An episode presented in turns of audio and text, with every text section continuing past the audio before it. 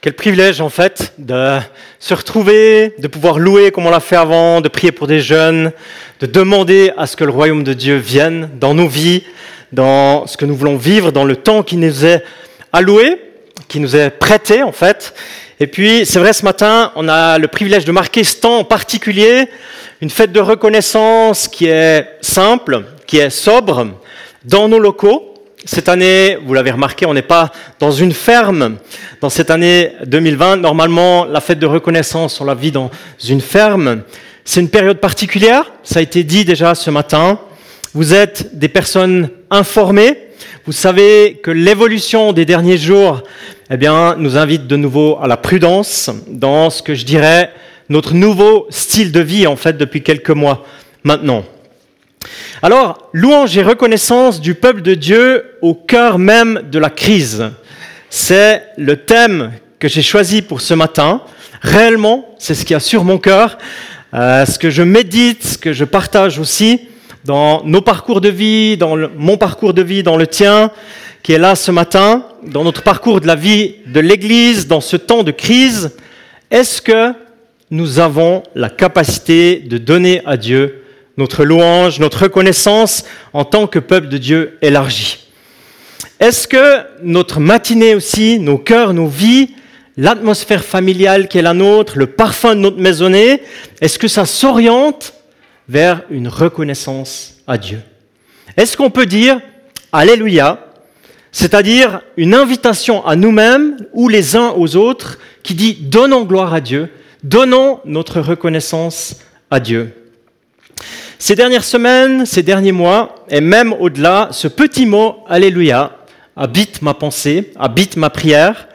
Il se trouve que dans un seul livre dans le Nouveau Testament, quatre fois, dans le seul livre de l'Apocalypse, dans un même chapitre, une même invitation. C'est celle que vous trouvez, que vous avez lue, si vous avez reçu l'invitation à la fête de reconnaissance pour cette année. Et j'aimerais lire, c'est dans Apocalypse 19, on est vers la fin de la fin, et il est dit la chose suivante, c'est les versets 6 et 7. Et puis, je lis, euh, vous avez l'occasion de suivre aussi à l'écran. Et j'entendis comme la voix d'une foule immense, semblable au bruit de grandes eaux et au grondement violent du tonnerre. Elle disait, Alléluia, loué soit Dieu, car le Seigneur notre Dieu Tout-Puissant est entré dans son règne. Réjouissons-nous, exultons d'allégresse, apportons-lui notre hommage.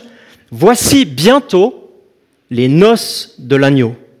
Sa fiancée s'est préparée. L'Apocalypse, un livre si mystérieux de la fin de la Bible pour une fête de reconnaissance, c'est un peu spécial, peut-être un peu audacieux, mais en tous les cas, c'est le choix de ce matin. Parce que oui, l'encouragement que la méditation me laisse, que je souhaite partager, c'est donnons gloire et reconnaissance à Dieu. C'est Alléluia. Je suis très conscient que le livre de l'Apocalypse est dense, parfois je l'ai dit, il est mystérieux. On sait qu'il y a plusieurs lectures aussi dans la Bible, enfin plusieurs manières d'approcher euh, ce livre. J'aimerais pas entrer dans le détail, mais j'aimerais quand même dire quelques manières de le lire. Certains pensent que c'est une prévision pour le futur, plus ou moins proche, qui doit encore être révélé. D'autres disent c'est déjà accompli au premier siècle. Les chrétiens de la province romaine d'Asie, qui est la Turquie occidentale aujourd'hui, il y avait un ciment idéologique romain, où il y en a d'autres qui disent on est en train de le vivre, les prophéties du livre s'accomplissent, c'est maintenant, entre la résurrection de Jésus et son retour. Et il y en a encore d'autres qui disent il n'y a pas de référence historique, mais c'est une allégorie, une image entre le bien, le conflit entre le bien et le mal. Alors ce matin, trois axes. Notre reconnaissance, un style de vie, Alléluia, le simple mot Alléluia, et puis l'Église se prépare. Si je vous dis en breton, Trougarez, en géorgien, Didi Madloba, en malgache, Misaotra, et encore en islandais, Pak. Vous allez comprendre qu'il s'agit d'un mot très simple qui en français se dit merci. Des centaines de langues, des milliers de manières de dire sa reconnaissance. Comment on dit une parole que chaque parent dans la salle a déjà dit à ses enfants, voire à ses petits-enfants? Comment on dit?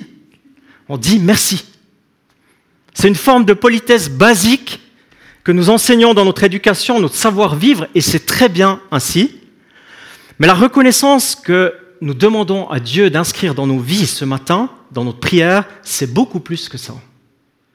Les chrétiens, les disciples qu'on veut être, ou peut-être encore devenir davantage, eh bien, ils ont le désir, peut-être même la vocation de vivre une vie de reconnaissance. Intellectuellement, tu le sais. Mais nous avons tous dans nos vies quotidiennes de toutes sortes de défis, nos relations, nos souffrances, nos peines, nos problèmes, et encore même davantage dans ce temps de pandémie, des restrictions de nos vies, de liberté, nos habitudes de vie sont touchées, nos déplacements, enfin tout ce que vous savez, je ne vais pas faire ici le 19-30. Nous savons que la vie, y compris la vie chrétienne, y compris la vie chrétienne d'obéissance et de disciples, elle est faite de défis et des complications. Et pourtant, nous avons une raison, nous avons dix raisons, nous avons mille raisons d'exprimer à Dieu notre reconnaissance. Il y a un magnifique chant qu'on a déjà chanté ensemble ici dans l'église qui parle de dix mille raisons de louer Dieu dans sa version originale. Oserais-je dire particulièrement nous, ici en Suisse, dans le Jura bernois? Réfléchis un peu. Tu es là ce matin. Tu as pu te lever. Tu as eu une portion suffisante d'eau chaude pour ta douche. Tu as sûrement eu un très bon petit déjeuner. Tu as potentiellement déjà parlé avec des membres de ta famille. Tu as déjà reçu cinq messages, dont deux étaient encourageants et édifiants. Tu es là ce matin avec les nouveaux habits que tu as achetés la semaine passée. Depuis le début de ce mois, tu as commencé un apprentissage, tu as déjà appris 200 nouvelles choses. Tu vas vivre deux ans de rencontres de caté pour apprendre à connaître la parole de Dieu. Dès demain, tu retournes dans ton magnifique jardin, qu'arrête pas de donner des fruits cette année. Tu peux te promener dans la forêt près de chez toi. L'oxygène, c'est complètement gratuit. Tu peux appeler des amis qui vont avoir une écoute attentive. Tu n'as pas une Bible, mais tu en as six, six versions différentes. Tu reçois un salaire sur ton compte d'ici deux, trois jours ou à la fin du mois. Tu peux parler de Jésus et de la transformation qu'il a fait dans ta vie librement à ton collègue ou à ta copine. Tout à l'heure, on va tous retourner chez nous et on va continuer de vivre dans ce pays qui connaît la paix depuis plus de 170 ans. Est-ce que c'est beaucoup ça? C'est énorme. On parle d'une dimension très horizontale, les choses quotidiennes, c'est normal parce que nous sommes des humains, tous les dons excellents, tous les cadeaux viennent du Père, malgré la crise, malgré la pandémie. Et on ne va pas nier les difficultés de la pandémie, on va y faire face et la gérer au mieux, y compris ici à l'Église. Mais est-ce que vous savez le sujet de reconnaissance le plus puissant de cette parole de ce matin? Savez-vous pourquoi dans le livre si puissant de l'Apocalypse, une foule immense, semblable à de grandes eaux, dit Alléluia, loué soit Dieu Cette fois-ci, la, dimension, elle est verticale. Parce que c'est la nouvelle de la victoire finale du règne qui débute, c'est la chute de la grande Babylone, c'est l'ennemi de ta vie qui est vaincu. En fait, il s'agit du déroulement final de l'histoire et de réaliser qui, à la fin, aura la puissante victoire de tous les temps. C'est l'agneau de Dieu. Alléluia. Oui, mon âme bénit l'Éternel, donne gloire à Dieu. Oui, mon corps toute ma vie donne gloire à Dieu. Oui, l'Église de Jésus, l'époux, l'épouse de l'époux qui revient, donne gloire à Dieu. C'est la plus grande raison de tous les temps de dire Alléluia en fait. C'est que pour nous, chrétiens ou disciples, on connaît le déroulement final de l'histoire. Pas dans le détail, bien sûr, pas dans le rythme précis, bien sûr, mais dans l'issue, oui. Comment ça va se terminer? Qui va remporter la victoire et quel sera le règne qui va s'accomplir? Alléluia, c'est un mot particulier, tellement magnifique. C'est une invitation pressante, un impératif. C'est deux mots, en fait. C'est Alléluia qui dit louer avec EZ à la fin, un impératif, et Yah qui est l'abréviation de Yahvé, Dieu. 21 fois dans les psaumes, le livre de la louange et de la prière, et la dernière fois dans la Bible, c'est notre texte de ce matin. Et puis sans aller trop dans les profondeurs, j'aimerais quand même dire la racine du verbe, c'est halal, de l'hébreu, non pas de l'arabe. Le verbe dit démontre le fait d'être sincèrement, profondément reconnaissant, satisfait, en louant une qualité ou une personne supérieure ou un grand acte. C'est magnifique. C'est quelque chose qu'on vit et qui nous est offert et on peut communiquer notre reconnaissance. C'est une relation intime, puissante avec le cœur de Dieu.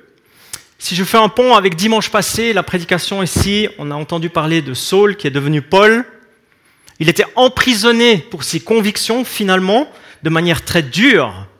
Et son Alléluia à lui, c'est Réjouissez-vous, réjouissez-vous que votre bonté soit connue de tous, le Seigneur est proche. Il dit la même chose, mais avec d'autres mots. Il dit, sois connecté à Dieu, sois près de lui, réjouis-toi, parce qu'il est proche, il vient. Comment est-ce que c'est possible ça? C'est quand on vit une intimité avec Dieu, quand Jésus vit en nous, quand on a une conviction que ce n'est pas les circonstances extérieures qui pilotent notre tête et notre prière, Personne ne peut enlever le Alléluia dans nos vies. Honorons Dieu, aimons Dieu. Et moi, je pense qu'il arrivera à l'Église de Jésus-Christ, dont nous faisons partie, de louer Dieu uniquement pour sa personne et non pas pour ce qu'il fait, pour son caractère, sa sainteté, de formuler un Alléluia, donnons gloire à Dieu pour qui il est dans nos vies. Nous le savons, dans les temps difficiles de l'Église, que ce soit dans les siècles passés ou que ce soit aujourd'hui dans d'autres pays du monde, la consécration des disciples et la louange du peuple de Dieu, elle s'intensifie. Les priorités de Dieu redeviennent prioritaires, les choses secondaires redeviennent secondaires. Je préparais ce message pour aujourd'hui, pour ce matin. Intérieurement, je me réjouissais de connaître Dieu, de lui dire transforme encore ma vie et pendant que je méditais ça, j'ai entendu cette semaine un témoignage bouleversant d'un homme de Dieu. Oui, plus globalement d'une église à une centaine de kilomètres d'ici. Dans une direction, ça aurait pu être à Lausanne, mais dans une autre direction, c'est la ville de Mulhouse. C'est évidemment impossible de rendre le témoignage du vécu du pasteur Samuel Peter Schmidt de l'église de la Porte Ouverte en deux minutes ici, mais ce témoignage, m'a bouleversé. Passer d'une semaine de jeûne et de prière avec des centaines, des milliers de personnes, des signes et des prodiges, des guérisons, à une accusation littéralement de tout un pays d'avoir introduit le virus dans le pays, avoir des malades et des décès en l'espace de 48 heures, c'est une tempête qu'on a beaucoup de peine à imaginer. Tout bascule en une semaine plus de 30 personnes de l'Église s'en vont, aussi des leaders. 280 articles dans les médias, des menaces de destruction, de mort, des membres d'Église qui sont plus les bienvenus à leur place de travail parce qu'ils vont dans cette Église, le feu qui se déchaîne sur les réseaux dits sociaux, témoignage d'une grand-maman qui peut plus voir ses enfants ni ses petits-enfants parce qu'elle va dans l'Église, une invitation du maire ou du préfet est-ce que ça ne serait pas mieux pour vous de déplacer l'église hors de la ville? C'est comme si le maire de Tavannes nous disait que l'Arsenal ne voudrait pas sortir du village. Et encore une autre souffrance, des conclusions rapides, bon marché, de la part de chrétiens et d'autres églises qui étaient bien intentionnées probablement. Mais des choses belles aussi. Une solidarité dans l'église, une croissance en maturité, du soutien de la, personne, de la part de personnes musulmanes, même non croyantes, des personnes stratégiques que Dieu envoie. Je ne veux pas m'étendre ici sur le témoignage de ce pasteur, je souhaite simplement faire un pont avec ma dernière pensée. Oui, l'Église se prépare. Est-ce qu'elle le fait vraiment? Dans notre continent, dans notre pays On l'a lu ce matin avec une arrière-pensée des lettres, peut-être au début de l'Apocalypse, écrites aux églises. 19 versets 6 et 7, sa fiancée s'est préparée, voici bientôt les noces de l'agneau. Alors ce matin, on exprime notre reconnaissance de tout cœur de connaître Dieu.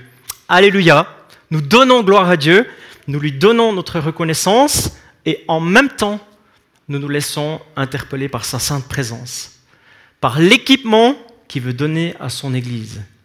On comprend, on essaye de comprendre ensemble, et on a prié pour les générations futures aujourd'hui, et il y a encore les générations qui viennent après, on essaie de comprendre ensemble quel est le temps dans lequel nous vivons et quel est le temps qui vient. Une interpellation encore, une dernière, du pasteur qui, dans son témoignage, s'adresse à des responsables suisses. Il y avait 50 pasteurs ou 50 responsables d'église dans cette salle. Et il nous dit, vous savez, il faut sortir de l'évangile du confort. Et il dit ça à des Suisses. La théologie de la foi dans le confort, les églises qui vont disparaître, ce sont les églises bling-bling. Oui, gloire à Dieu pour le temps de grâce que nous pouvons vivre encore. On lit dans cette parole de ce matin qu'il y a beaucoup de raisons de louer Dieu, beaucoup de raisons d'être confiant pour le futur. Et moi, je dis vraiment gloire à Dieu pour le temps de grâce qu'il donne encore à ma vie, à la vie de l'Église.